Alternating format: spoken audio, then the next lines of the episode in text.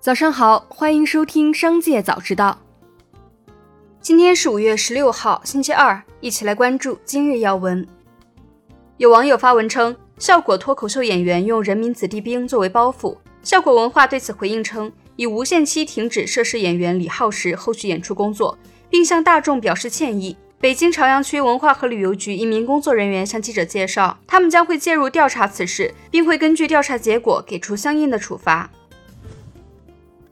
近日，北京法院公开北京京东世纪贸易有限公司与黄女士劳动争议的案件裁判文书。内容显示，黄女士2010年至2022年期间，先后入职京东世纪公司及其关联公司北京 X 贸易有限公司。2022年8月，京东世纪公司通过口头宣读、邮寄方式送达解除劳动关系通知书。随后，黄女士提起劳动仲裁申请。劳裁委裁决京东世纪公司支付违法解除劳动合同赔偿金及加班工资。本案中，京东世纪公司主张解除劳动关系因客观情况发生重大变化，导致其岗位被取消，且经过多次沟通协商，解除劳动合同无法达成一致，属于合法解除。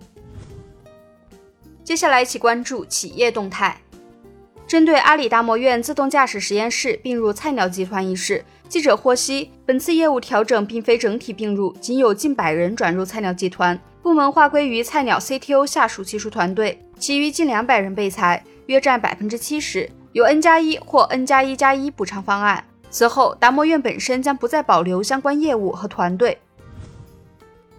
香港迪士尼公布，截至二零二二年九月底的财政年度，全年净亏损二十一亿港元，按年收窄百分之十二，连续两年亏损收窄。EBITDA 亏损八点六亿港元，按年收窄百分之十一。期内收入二十二亿港元，按年多百分之三十一。香港迪士尼期内宾客总入场人次按年增长百分之二十二至三百四十万，度假区酒店的整体入住率则按年上升三个百分点至百分之二十四。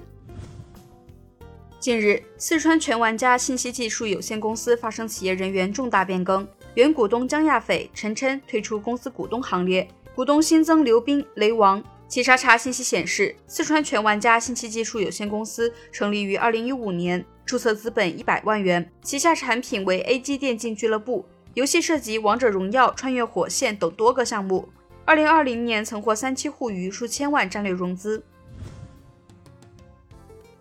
理想汽车 CEO 李想发博称，被很多同行举报，不能发单周上线数了。有的同行发布的上线数据存在造假，要快速纠偏。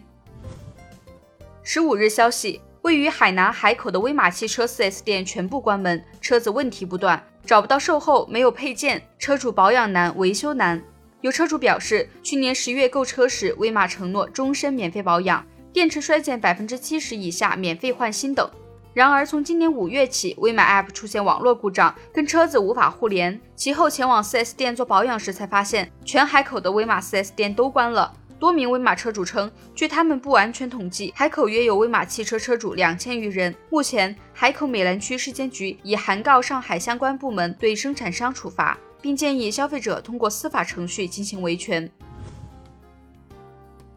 最后，一起来关注产业动态。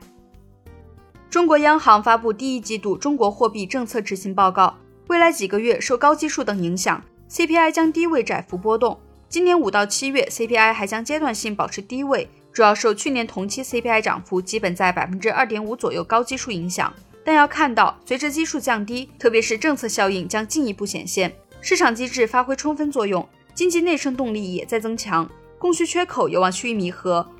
预计下半年 CPI 中枢可能温和抬升，年末可能回升至近年均值水平附近。当前我国经济没有出现通缩。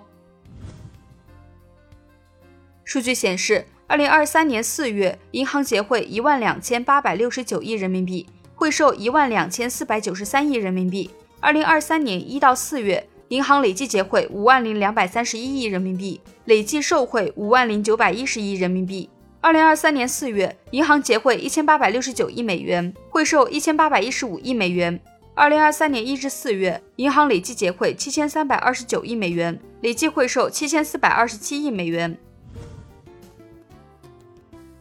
香港特区政府二零二二年底正式推出新的人才入境计划——高端人才通行证计划，反响热烈。港府劳工及福利局局长孙月涵最新透露，截止四月底。高才通计划已接获约两万七千宗申请，当局已批出约一万七千宗，当中约五千人已经来港激活签证。高才通计划旨在吸引全球范围的高端人才，如果申请前一年的年薪高于二百五十万港元（约合二百三十万人民币），或者在全球百强大学获得学士学位，均可申请此类签证来香港工作或生活，无需预先找到工作。